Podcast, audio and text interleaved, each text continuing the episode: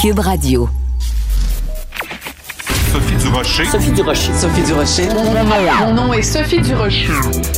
Sophie Durocher. Des opinions éclairantes qui font la différence. Cube Radio. Bonjour tout le monde, bon mercredi. Avez-vous envie de rire un petit peu?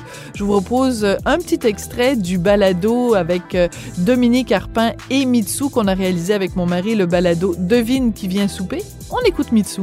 C'est drôle parce que y a, moi, j'essaie de gagner avec la gentillesse. En général, ça marche. C'est pas de la manipulation, mais je me dis que c'est toujours la meilleure manière de faire les choses. Et puis, il y avait hier euh, quelqu'un qui était enragé sur Twitter. Puis je me suis dit, sais-tu quoi, je vais y envoyer un, petit message euh, privé pour lui demander de rectifier son tir parce qu'il disait quelque chose qui était faux, tu sais, OK. euh, qui était pas juste. Et puis, j'ai pensé, si jamais il s'est crossé sur moi, bien peut-être que j'ai des chances. à l'époque, peut-être qu'il en a encore de bons souvenirs. OK? Ça fait cinq minutes que le podcast est commencé, on a déjà le droit. à Mitsu qui sur le mot crossé. Mais finalement, ça n'a pas marché. Il m'a pas répondu, puis il a pas corrigé le tir. Alors, tu vois, des fois, ça ne marche pas non plus.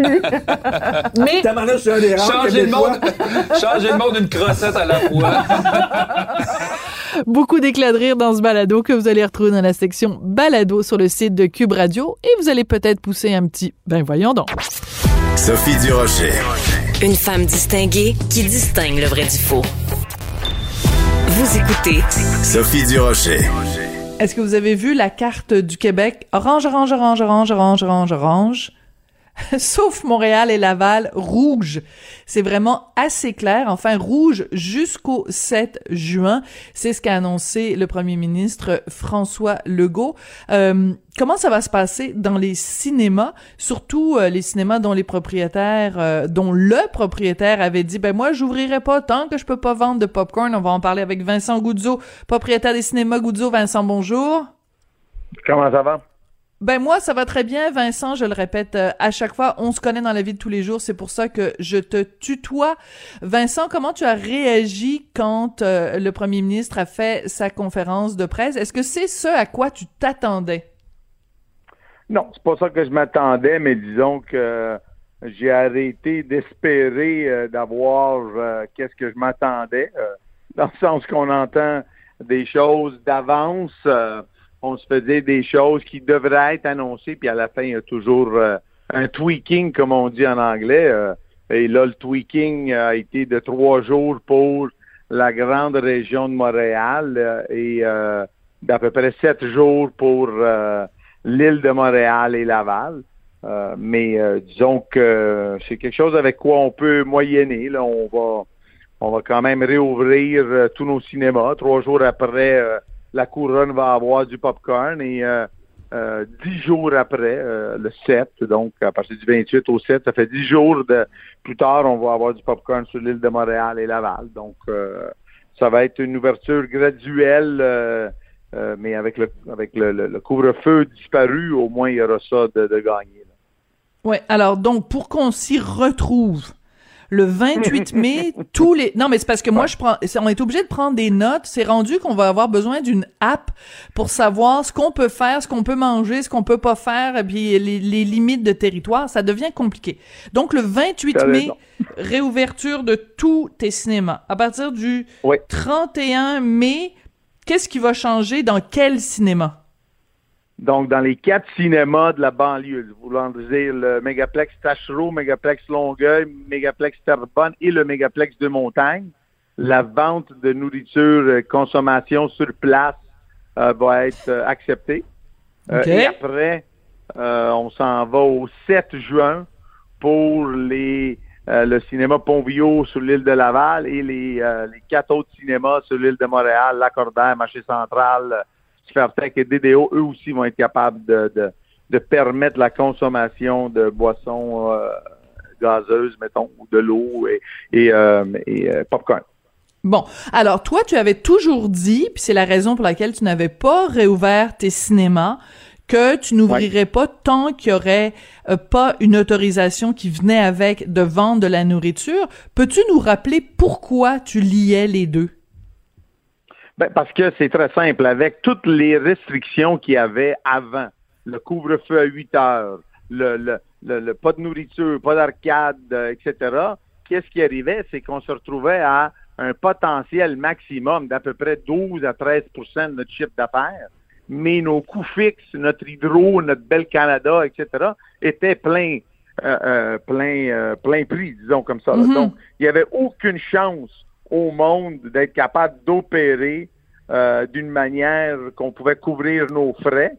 Euh, et par conséquent, les restrictions étaient au point même qu'on aurait eu des problèmes à avoir du personnel. Et dans certains de mes cinémas, qui est la grande majorité, du lundi au vendredi, on ouvre à 6 heures avec un couvre-feu à 8 heures. Ben, on n'ouvre pas.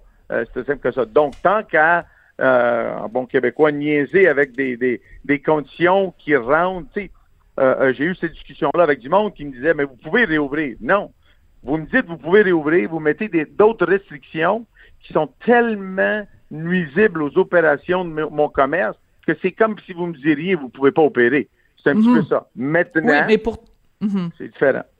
D'accord. Parce que on lève le couvre-feu, parce que on permet euh, les euh, la vente, on va le permettre en tout cas à partir du 31 mai, puis ensuite le 31 ju- le, 5 le 7 juin pour Montréal et Laval, mais il va quand même rester la restriction du 2 mètres. À quelle date tu vas pouvoir passer du 2 mètres à 1.5 mètres euh, dans tes cinémas?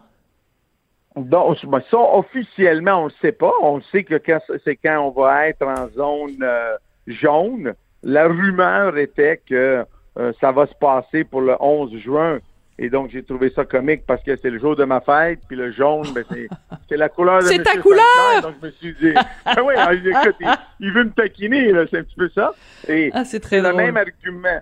C'est le même argument, le pourquoi le 31 mai et pas le 28. C'est parce que pour le gouvernement, une semaine de travail commence le lundi, mais pour le milieu du cinéma, une semaine de programmation commence le vendredi. Donc, il y, a- des incohérences comme ça, mais disons que je suis un petit peu tanné de devoir réexpliquer à tous les deux minutes parce que quand ils ont envie d'entendre et comprendre, ils, peuvent le faire. Ils sont capables. Ils ont le niveau intellectuel pour le comprendre. C'est quand ils veulent pas comprendre que ça vaut juste pas la peine pour trois jours de s'estimer. Donc, on va ouvrir, puis euh, ça. Et Montréal, comme je te dis, le, le, le, le problème avec Montréal, c'est que on va réouvrir quand même. On a beaucoup de salles IMAX. Il y a un gros film, euh, A Quiet Place 2, qui est en IMAX. Et donc, on s'est dit pour être collaborateur, même avec nos fournisseurs euh, IMAX et Paramount, on va le faire. Là. On va faire le sacrifice pour une semaine ou pour dix jours, là, comme on dirait. Mais euh, c'est sûr que si j'aurais minimum le, le- le sentiment que ça va durer euh, trois mois ou quatre mois comme ça a été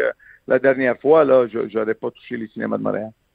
Donc, la raison pour laquelle tu rouvres, c'est parce que tu penses, t'es convaincu que c'est sur le long terme.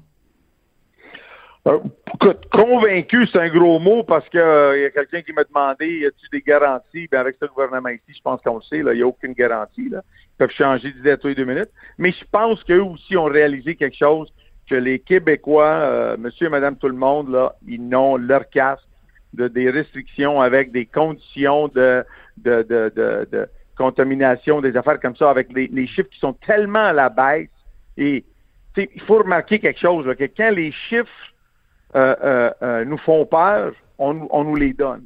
Quand les chiffres nous donneraient du confort, mais là, on les partage pas. Hein. Donc, le, le, non, non, c'est pas vrai. Non, non, Vincent. Ah non, c'est pas vrai, non. non, on les a, on les a tous les jours, les chiffres. On les a tous les jours, les chiffres, comme quoi ils sont en baisse. On est rendu à 350 cas ou quelque chose comme ça pour l'ensemble du Québec. Non, non, on les oui, a, les chiffres, Montréal, Vincent. OK. Et pour Montréal, pourquoi qu'on n'a pas encore euh, réouvert, considérant que per capita, Montréal, l'île de Montréal a moins de cas per capita que d'autres régions qui sont déjà à l'orange dans le reste du Québec? Ben parce que le potentiel, ben il faudrait poser la question à Mylène Drouin elle-même, mais euh, qui est responsable de la santé publique pour euh, pour euh, Montréal, mais c'est que le potentiel de retomber dans des cas d'éclosion est plus grand à Montréal et Laval. C'est pour ça là, c'est pas juste le nombre de cas, c'est aussi euh, quand quand on parle de, de nombre de cas, c'est pas juste les chiffres, c'est aussi euh, les, les, les comportements, la psychologie des gens, la façon dont les gens se comportent, etc. Donc c'est de tout ça qui, qui prennent compte. Écoute, je m'appelle pas Mylène Drouin, mais j'imagine que c'est ça qu'elle répondrait. Euh, Vincent, est-ce que une des raisons pour lesquelles aussi ça tombe bien que euh, la réouverture se fasse vendredi, c'est l'arrivée de Blockbuster, entre autres Cruella. On va écouter un petit extrait de la bande-annonce de, de, de, ce film de Disney. Euh, on écoute ça, Jean-François nous envoie ça. Je vais vous faire une confidence. Ce serait une erreur de se préoccuper des autres. Les autres ne sont que des obstacles. Se soucier de leurs états d'âme, c'est se pendre à une corde. Si je m'étais préoccupé des autres, je serais morte depuis longtemps. Vous avez le talent. Mais avez-vous l'instinct tueuse? C'est une question primordiale. Vous avez le talent, mais avez-vous l'instinct tueuse? Il me semble que c'est ton genre de phrase, ça, Vincent Goudzo. J'allais dire, au début, je pensais pour une minute que c'était euh, François Legault qui parlait, là, mais non, non. Cruella. Est-ce qu'on est qu'on va le renommer? Tu vas l'appeler Cruella Legault? Eh, ben, non, non, non, je vais pas faire ça. Disons que jusqu'à date, là, j'ai gardé mes critiques très euh, euh, très objectifs sur euh, le, la manière de gérer la pandémie. Et pas, c'est pas personnel. Là, ça doit ça doit jamais l'être si on veut être pris pris au sérieux. Là. Mais c'est sûr que un film comme Cruella, un film comme A Quiet Place 2, c'est sûr que ça, ça, ça joue dans, dans, le, le, dans les décisions qu'on va mhm. prendre euh, dans le calcul. C'est sûr que, que on peut pas faire abstraction à ça euh, dans la réouverture. Et l'autre chose qu'il y a, c'est que les temps ont changé dans le sens que l'année passée, au même moment, nous, on était ouverts, mettons, plus ou moins, on ouvrait au mois de juillet, mais les Américains étaient en grosse fermeture, donc eux, ils sortaient pas leurs films. Donc, on a réouvert, pas de films quasiment. Et merci aux distributeurs québécois qui ont essayé d'aider, mhm. mais on l'a vu qu'ils n'ont pas tiré assez, il n'y a pas eu assez de, de, de, de, foule pour ça. Les Américains sont ouverts. Donc là, la grosse différence, c'est qu'eux, leurs films, ils vont les sortir. Que nous, on est ouverts ou pas, le film sort. Donc, ça voudrait dire que si nous, on n'est pas là pour jouer ce film-là, ben, on le jouera pas. Donc, c'est un film de perdu cette fois-là. C'est pas comme un mhm. film qui a été rapporté. Donc, c'est sûr que dans la décision, trois jours, pas de popcorn, pas jouer Cruella jusqu'au 31, est-ce que ça vaut la peine? Je suis pas sûr là, que le calcul est, bon si j'aurais pas ouvert. Donc, euh, il y a un calcul, comme je vous dis, euh, pour ceux qui, qui pensent que c'est toujours une question d'argent, ben il faut se rappeler que mon, mon rôle premier, c'est que je suis un homme d'affaires. Hein. donc, euh, donc c'est sûr que je dois faire le calcul comme homme d'affaires avant tout. et, et c'est ça. Ben, parlons de chiffres, justement. Depuis le début de la pandémie, euh, je suis sûr que tu es très au courant de tes chiffres. Tu as perdu combien d'argent? On a eu un, pas un manque à gagner, mais une vraie perte d'à peu près 12 euh, millions de dollars en 14 mois. Faudrait pas que ça continue. Non, c'est sûr qu'il faudrait pas que ça continue, mais euh, faudrait aussi que quelqu'un m'explique euh, les milliards qui ont été perdus par tout le monde à travers euh, le Québec, le Canada, euh, et comment on peut justifier un manque de gestion d'une manière que, un autre mot, j'espère là qu'il y aura une enquête publique, pas parce qu'il faut trouver quelqu'un qu'on va devoir crucifier, là. c'est pas ça le but. Le but d'une enquête publique, c'est de comprendre les erreurs qu'on a fait, les régler, et j'espère que ça, ces derniers 14 mois est assez pour que finalement, on fasse une vraie étude de notre système de santé. Parce que, je l'ai dit dans le passé, M. Legault a fermé ma business parce que lui n'était pas capable de gérer la sienne. Voulant dire, les hôpitaux pouvaient pas prendre l'achalandage potentiel qui allait arriver si on déconfinait. Par conséquent, il faut régler ce problème-là une fois pour tous. Là. Il, a, il va y avoir beaucoup, beaucoup, beaucoup de retombées au niveau de la santé mentale, au niveau économique. Euh, euh, c'est pas vrai là que on va perdre de l'argent comme j'ai perdu et d'autres ont perdu puis que tout le monde va survivre. Il y a du monde qui vont faire faillite. Et pour ceux qui disent Oh mais pour moi ça change rien, c'est quelqu'un d'autre. Rappelez-vous que si on est dans le même bateau tous pour la COVID et tout ça, on est dans le même bateau aussi économiquement euh, parce que pas de job, pas de etc etc etc là, Ça, c'est c'est euh, On est tous 22, reliés. là, les Anglais disent. Oh oui, Ouais. oui, ça c'est sûr, c'est sûr. c'est Euh, sûr. Une dernière question, euh, Vincent. Donc, euh, on comprend, on résume. 28 mai, tous les cinémas rouvrent, euh, mais sans popcorn. Le 31 mai, les cinémas qui sont en banlieue peuvent vendre du popcorn. Le 7 juin, Montréal et Laval peuvent vendre du popcorn. Et le 11 juin, on passe théoriquement en zone jaune et on passe de 2 mètres à 1,5 mètres. Euh, Qu'est-ce qui m'empêche... Et c'est ta fête. Et c'est ton anniversaire. ça, On va C'est la grosse chose. là. Bon, il faut faire, faut faire des feux d'artifice, là. Oui, jaune, jaune.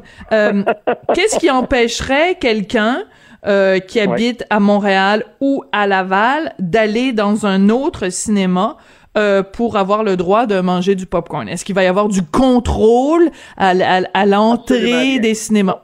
Rien. Non, ab- absolument rien. En effet, je te dirais même mieux que ça. Euh, il y avait une rumeur au début, début, là, que Montréal n'allait pas réouvrir avant le 21 ou le, le 24 euh, de juin. Et donc, mon idée à moi, c'était j'allais ouvrir les cinémas en banlieue et j'allais littéralement faire une campagne de publicité qui allait dire allez donc en banlieue, venez chez nous en banlieue pour voir des films avec la pleine expérience, etc., etc.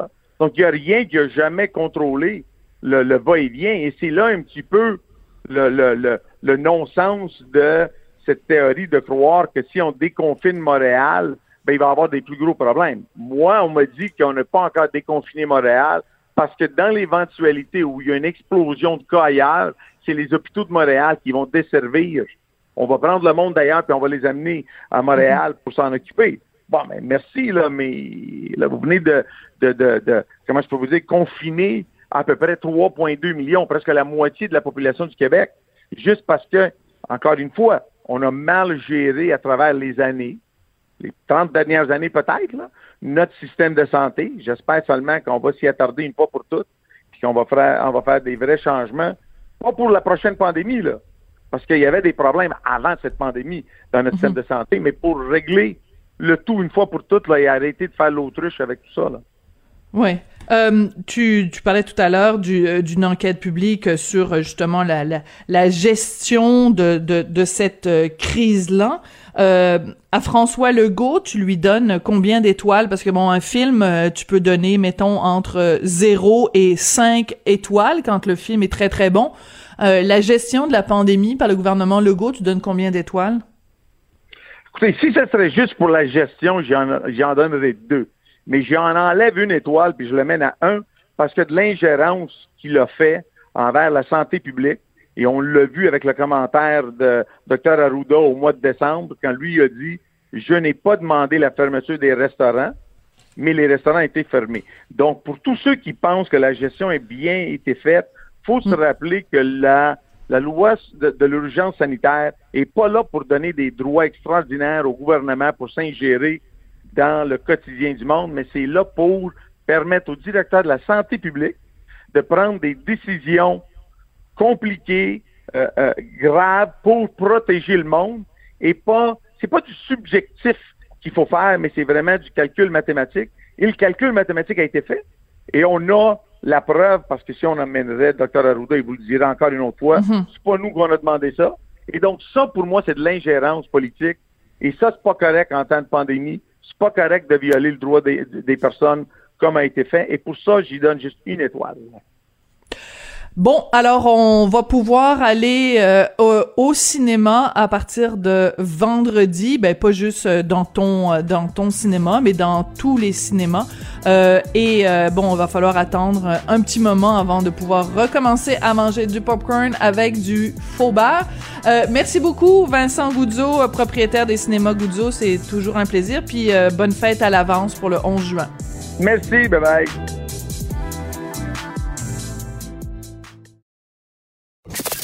Avertissement. Cette émission peut provoquer des débats et des prises de position pas comme les autres. Vous écoutez Sophie Durocher. C'était il y a un an, le 25 mai 2020, George Floyd à Minneapolis a été arrêté puis euh, tué par un officier de police. L'homme de 46 ans, donc, euh, qui, est mort euh, devant les caméras. Il y avait des gens qui filmaient autour des caméras de, de cellulaire, ces images-là qui ont fait le tour du monde. Un an plus tard, quel a été l'impact de la mort de George Floyd? On va en parler avec Jean-François Lisée, chroniqueur, journaliste, auteur, ex-chef du Parti québécois. Jean-François, bonjour. Bonjour, Sophie. Les conséquences aux États-Unis, puis les conséquences ici au Québec, Jean-François, selon toi, de la mort euh, tragique de George Floyd? Ben, D'abord, euh, il y a quand même une étude sociologique à faire sur pourquoi ce cas-là en particulier, mm-hmm. entre des dizaines et des centaines d'autres, a fait, a eu un impact aussi grand. Évidemment, la vidéo, euh, le fait que le genou était sur son cou pendant 9 minutes 21 secondes, il y a quelque chose qui dépasse l'entendement, qui est horrible à sa face même, le refus de ses collègues d'intervenir, le fait que la foule était là, mais enfin un petit groupe de gens disait arrêtez, vous voyez bien que il y a dans, dans, dans l'horreur euh, vue, euh, qui, il y a quelque chose qui a déclenché un, un refus de cette réalité-là, mm-hmm. qui a dépassé les frontières américaines. D'ailleurs, il y a des, des manifestations dans le monde entier. Il y a, il y a comme un genre de ressort de, de, de volonté de préserver l'humanité en nous qui a été euh, qui a été déclenché par la vue de cette absence d'humanité, de cette de ce, de ce déni d'humanité euh, qui a touché énormément de gens. Alors, euh, évidemment, la, la, ce qui est extraordinaire dans l'année qui a suivi, c'est le suspense autour du procès, parce que euh, nous, on a regardé ça, on a dit, mais c'est sûr qu'il va en prison. Euh, ce ben oui, là, Derek euh, Chauvin. Oui, il faut le nommer. Ah, oui. oui. Mais l'expérience des Noirs américains, c'est l'injustice. L'expérience des Noirs américains, c'est des policiers tuent des Noirs et ne sont pas tenus pour responsables mm. lorsqu'il y a des procès. Alors ça, c'est le premier suspense. Et le deuxième suspense, c'est l'expérience des Noirs américains, c'est que les policiers sont solidaires de celui qui est accusé d'avoir tué un Noir. Et là, dans les deux cas, dans le procès, des policiers noirs et blancs ont témoigné contre leurs collègues en disant que sa, façon d'agir avait été inacceptable. Et ensuite, il a été condamné. Alors, pour nous, ça nous paraît normal. Pour les Noirs américains, il y a un point d'inflexion, il y a quelque chose qui s'est mm-hmm. produit, euh, qui, euh, qui, évidemment, euh, au moment de, de, de la décision, quand on attendait le jury, les forces policières étaient à Minneapolis en, se, en, se préparant, s'il avait fallu que le jury dise non coupable, il y aurait eu euh, une flambée. Ah oui, c'est sûr et certain.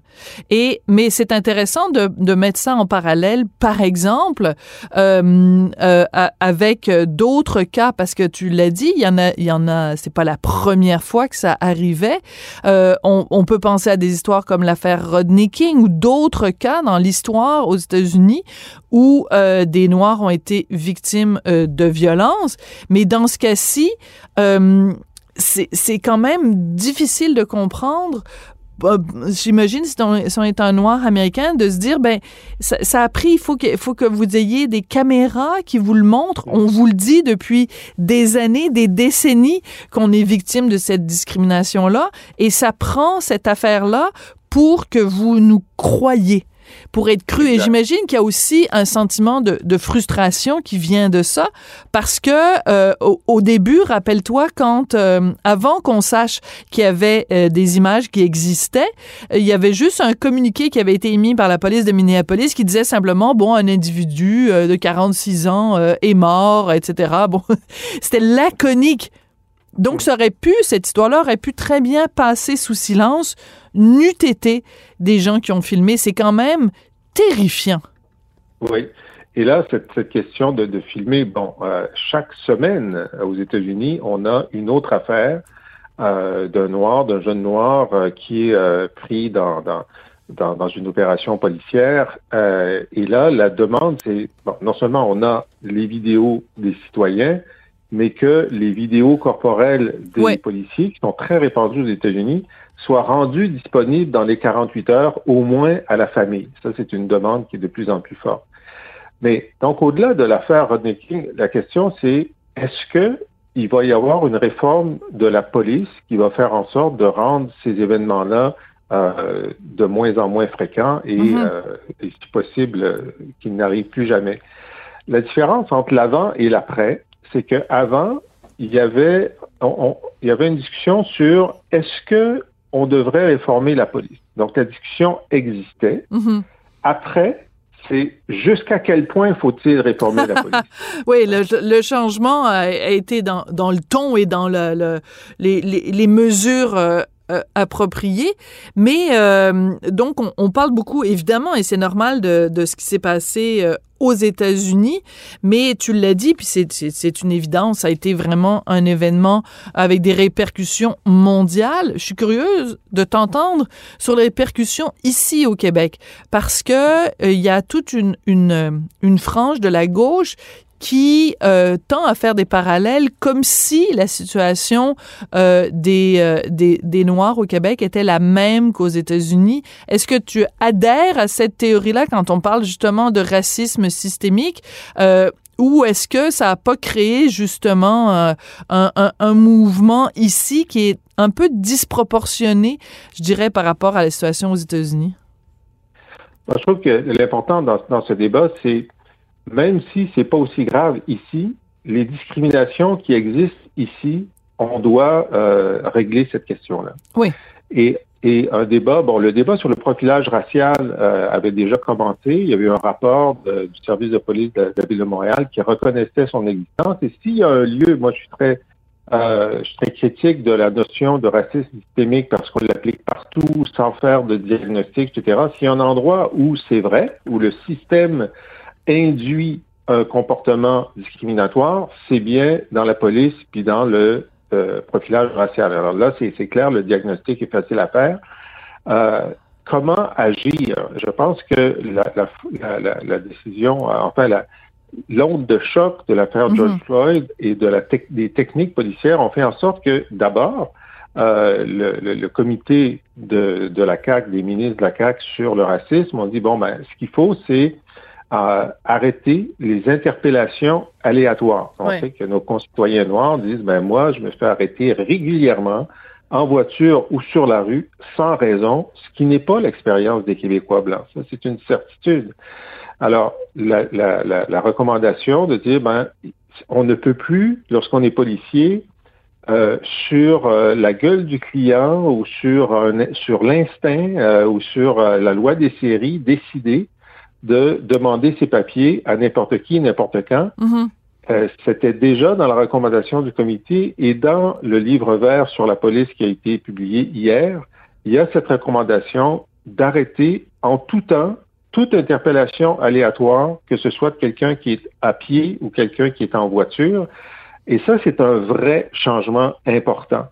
Euh, Mais toi- juste Mhm. oui. Mais toi, tu vois, excuse-moi de t'interrompre, je sais que c'est pas poli, mais tu vois clairement un lien direct entre ce qui s'est passé le 25 mai 2020 et, par exemple, cette recommandation-là dans le, dans le, dans le rapport qui a été remis hier. Oui, ben, je pense que dans la, dans la situation québécoise, il y a la question de Joyce Echaquan aussi, Oui. qui est un accélérateur de la, la- de, de- de la nécessité d'agir contre la discrimination et le racisme. Alors donc, on a des, des raisons récentes de concentrer la discussion sur quelles sont les actions et les résultats et comment est-ce qu'on peut les mesurer rapidement. Et je pense que oui, Floyd et Chacuan euh, font en sorte que des sujets qui préexistaient, bien sûr, on en, on en discutait, sont devenus, euh, ont pris un relief particulier Mhm. et un gouvernement, par exemple la CAQ, c'était absolument pas dans son univers mental ces questions-là, a été poussé à cause de la conjoncture à, euh, à, à- à nommer un ministre, à poser des actions. On peut débattre, c'est pas assez, c'est pas le bon ministre, peu importe, mais sans Floyd, sans Echaquan, je pense que ça n'aurait pas existé. Oui, mais ce qui est intéressant aussi, Jean-François, c'est, euh, tu as tout à fait raison de faire un lien, de jumeler euh, les affaires Echaquan et, et, Floyd pour parler de l'impact que ça a eu ici au Québec. Tu as parlé bon, de l'impact politique, de l'impact euh, pour la police.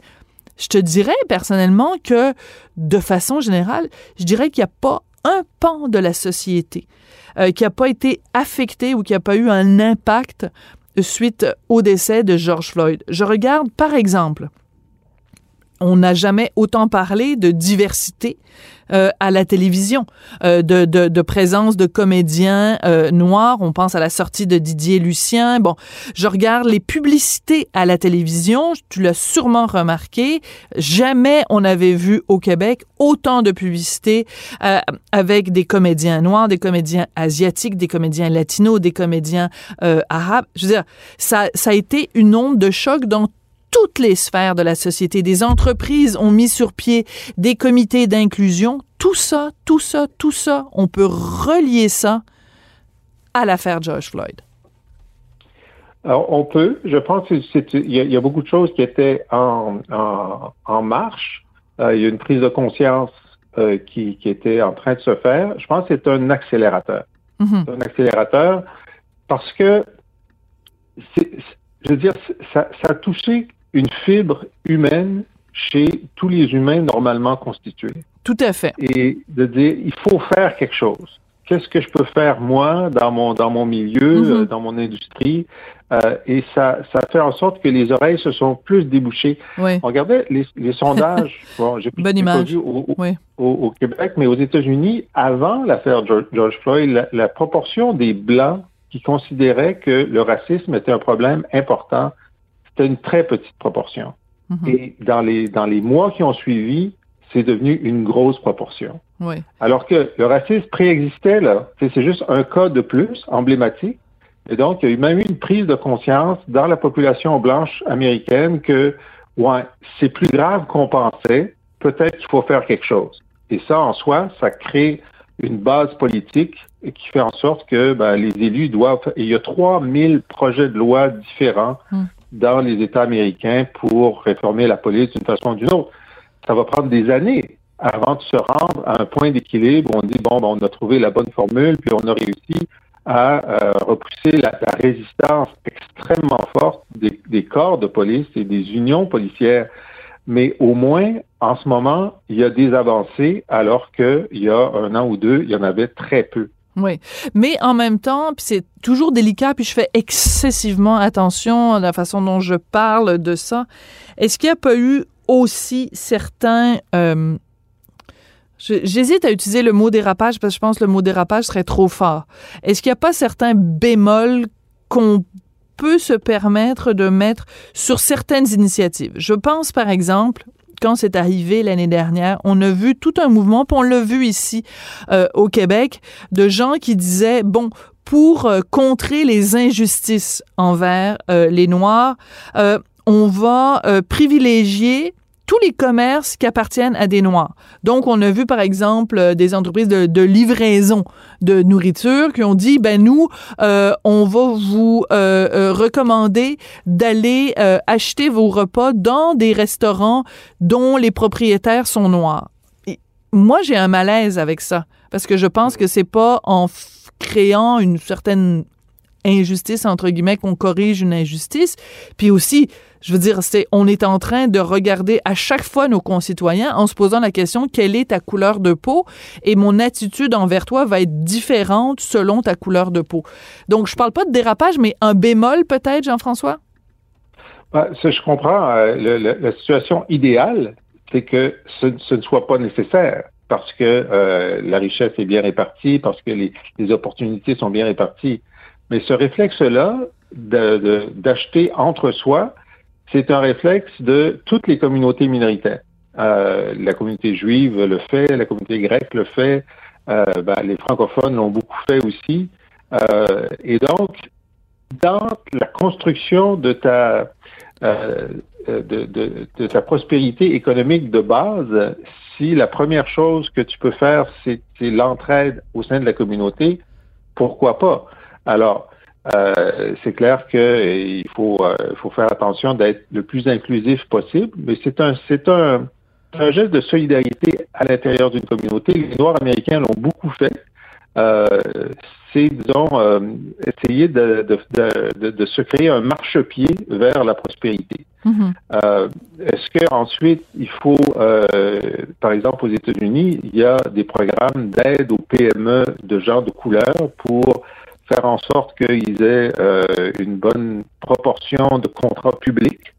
Euh, moi, je pense que dans une phase de transition vers l'égalité, c'est je suis plutôt favorable, malgré les Mhm. problèmes que ça, que ça donne, au programme d'action à l'égalité ou à la discrimination positive pour en arriver à une, une réelle égalité.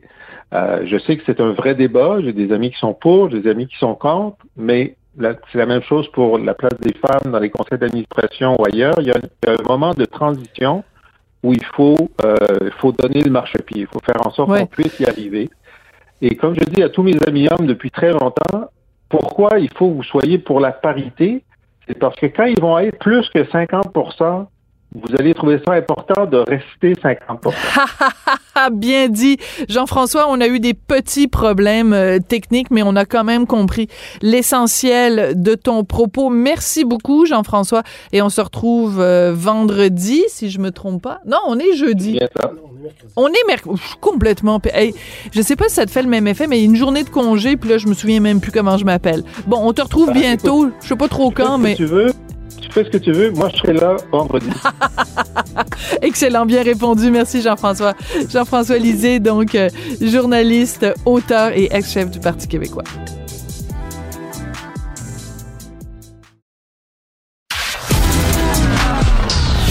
De la culture aux affaires publiques. Vous écoutez Sophie Durocher. Cube Radio.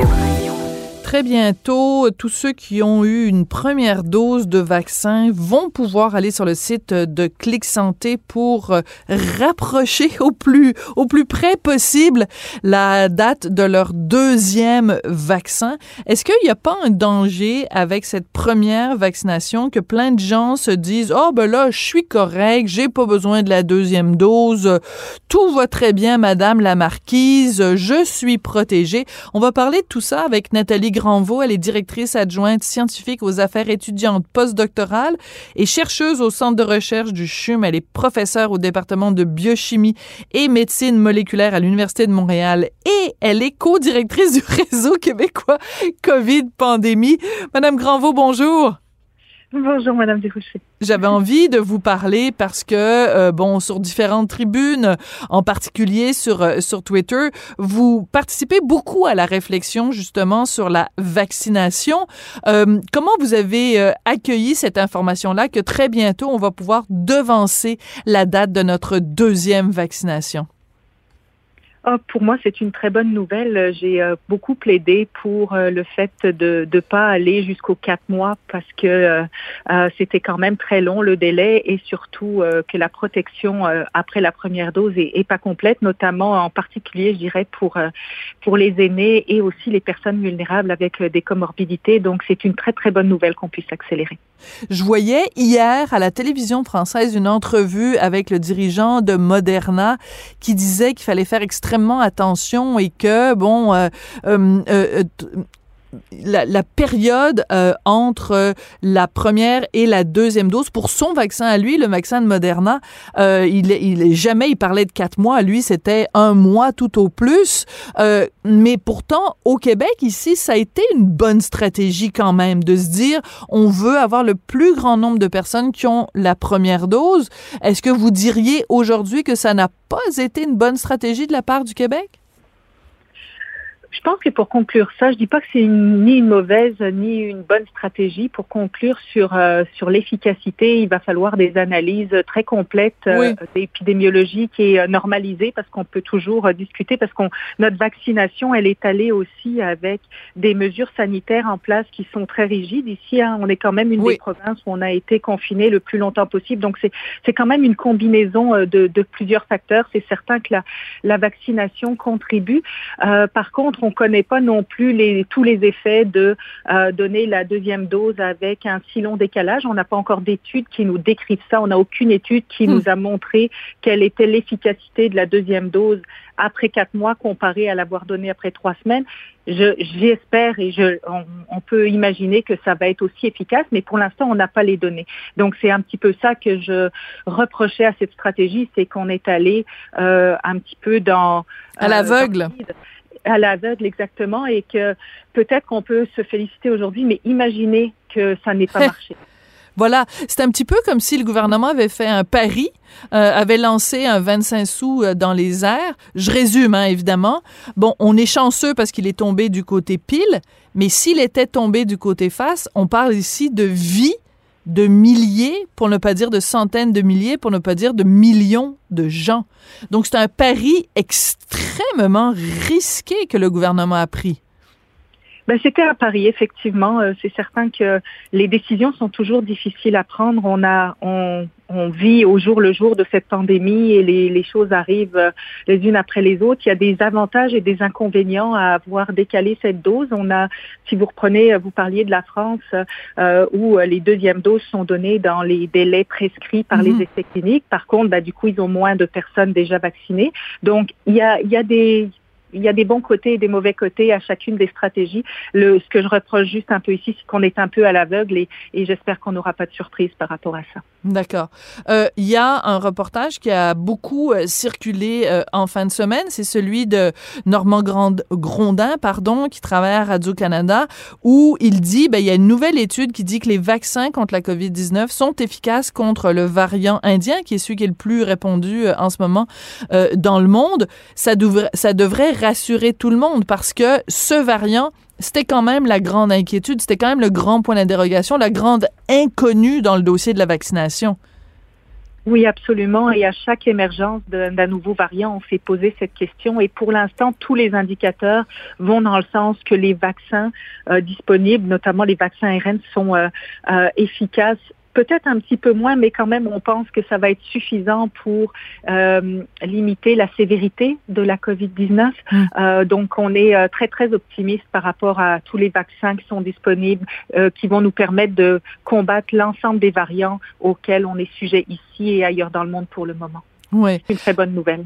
Alors, euh, dès que le gouvernement va nous dire, bon, ben, à partir d'aujourd'hui, vous pouvez aller sur Clic Santé, vous pouvez prendre rendez-vous pour changer votre deuxième euh, dose et l'avoir la plus rapprochée possible. Euh, comment on va faire pour convaincre les gens? Parce que je suis convaincue qu'il y a une partie de la population qui se dit, j'ai pas besoin de la deuxième dose, c'est bien correct, j'ai juste la première, je suis protégé. Qu'est-ce que vous diriez à ces gens-là qui se pensent pleinement protégés avec une première dose? Ben avec la première dose, on n'est pas du tout complètement protégé. C'est très variable euh, en fonction de ce qu'on regarde, la sévérité de la maladie, la capacité de transmettre le virus et d'être porteur. Il y a plusieurs paramètres, mais on n'est pas du tout euh, dans une protection complète. Donc, on est partiellement protégé et on a une protection complète uniquement lorsqu'on a reçu la deuxième dose et mm. deux à trois semaines plus tard. Donc, ça, c'est bien important de comprendre qu'après une dose, on n'a pas la protection maximum. Puis, il y a, il y a plusieurs catégories de la population auxquelles je dirais c'est encore plus important pour eux. Les, bon, les personnes âgées, on sait que la première dose, elle est moins efficace que chez une personne adulte d'âge moyen en santé. Donc, ces personnes-là, je leur conseillerais et j'espère que dans Clic Santé, on va avoir quand même un ordre pour avancer les deuxièmes doses qui respectent la vulnérabilité quand même des, des gens. Euh, mais les personnes euh, âgées et aussi les personnes immunosupprimées, euh, actuellement au Québec, le gouvernement a déjà accéléré la vaccination par la deuxième dose pour les personnes sévèrement immunosupprimées. Hmm. Par contre, il reste toute une partie de personnes immunocompromises, immunosupprimées qui n'ont pas eu ce bénéfice-là.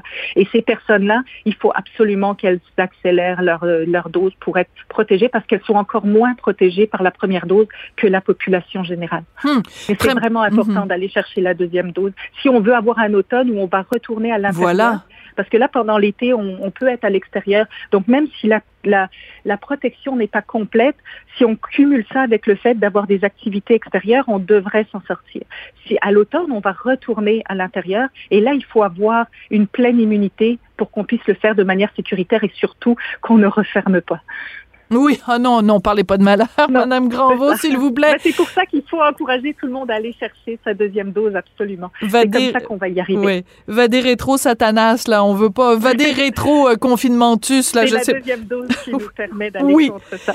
exactement, exactement. Donc, ce que vous nous dites, c'est que idéalement, quand le gouvernement va donc annoncer euh, qu'on va pouvoir devancer la date de la deuxième dose, il faudrait selon vous, qu'on le, qu'on le fasse par étapes aussi? C'est-à-dire que si on ouvre à tout le monde, euh, ça va être moins, euh, moins bien. Il faudrait que ce soit aussi euh, par tranche d'âge au fur et à mesure. Est-ce que, est-ce que je comprends bien vos, vos propos, Madame Granvaux? Oui, exactement. C'est ce que c'est ce que moi je recommanderais euh, dans le sens où on veut euh, premièrement, il y a eu un ordre donc les personnes qui étaient euh, plus âgées ou avec des maladies, mm-hmm. des comorbidités ont été vaccinées les premiers, ils ont eu leur première dose en avant. Donc il y a un ordre qui permettrait de respecter que tout le monde se retrouve à avoir sa deuxième dose devancée.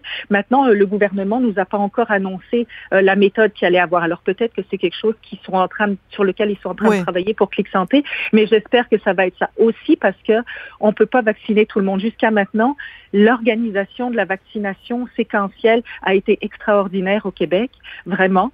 Euh, je pense qu'on peut se comparer avec bien des endroits dans le monde, puis on serait euh, très très bien placé. Et je pense qu'il faudrait que ça continue comme ça, cette manière organisée, et faire en sorte que les personnes qui ont eu leur première dose, à cause de leur vulnérabilité, puissent avoir la deuxième dose aussi plus rapidement que les autres. Oui.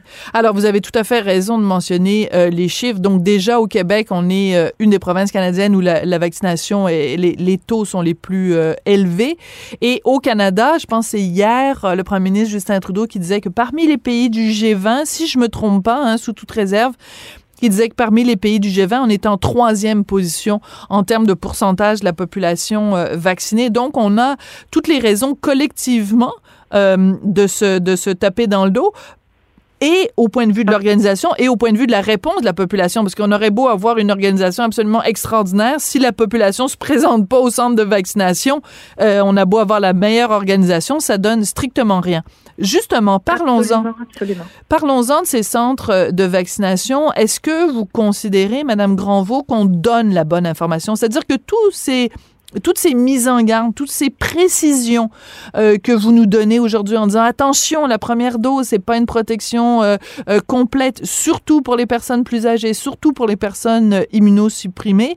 Est-ce que cette information là, elle est bien véhiculée, bien comprise Écoutez, je pense que euh, quand au centre de vaccination, tout ce que j'entends de l'expérience des gens, c'est pas les messages qui sont communiqués. On nous donne, surtout pour les vaccinations ARN messager, on nous donne un papier où on nous dit après la première dose, vous êtes protégé à 92% Je pense que c'est une erreur. Bon, il y a tout un historique à ce chiffre-là, mais je pense qu'il aurait dû évoluer ce, cette documentation-là et qu'on devrait informer mieux les gens. J'ai quelques retours de personnes qui euh, euh, qui me disent euh, ben, je suis allée me faire vacciner euh, le week-end dernier, puis on m'a dit 92 Ils disent pourquoi je vais prendre ma deuxième dose pour ah. gagner un 3% de protection? Je comprends pas.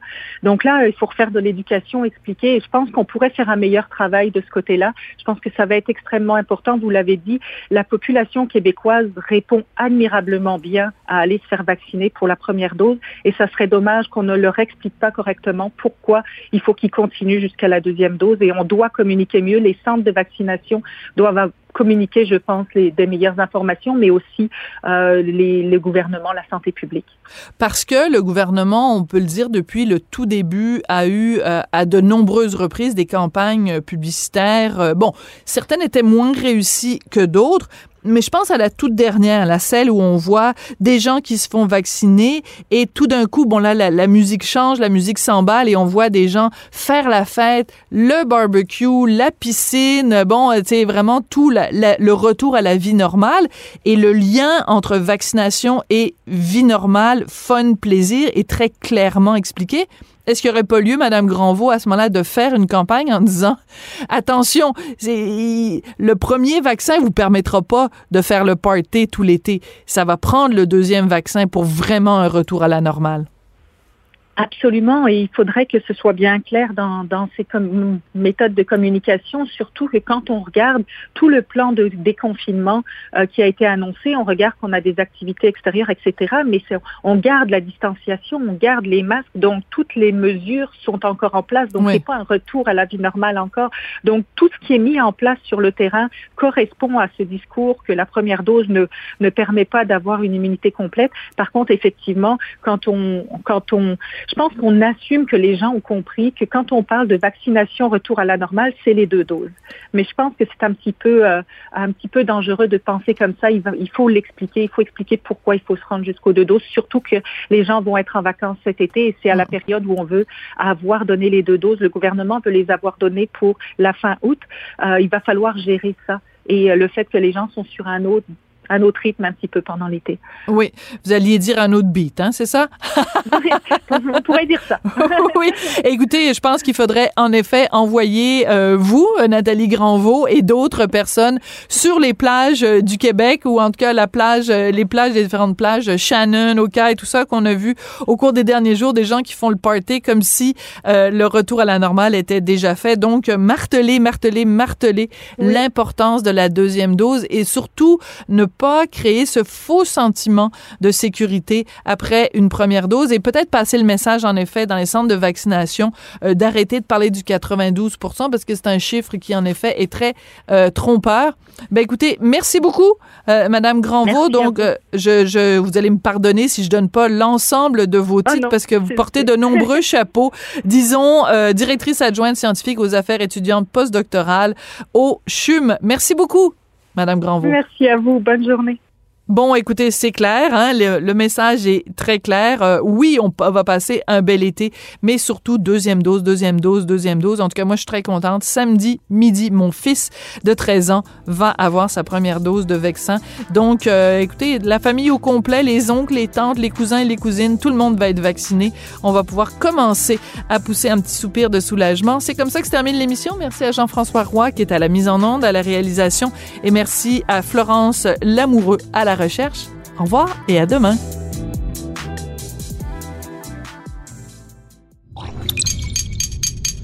Cube Radio.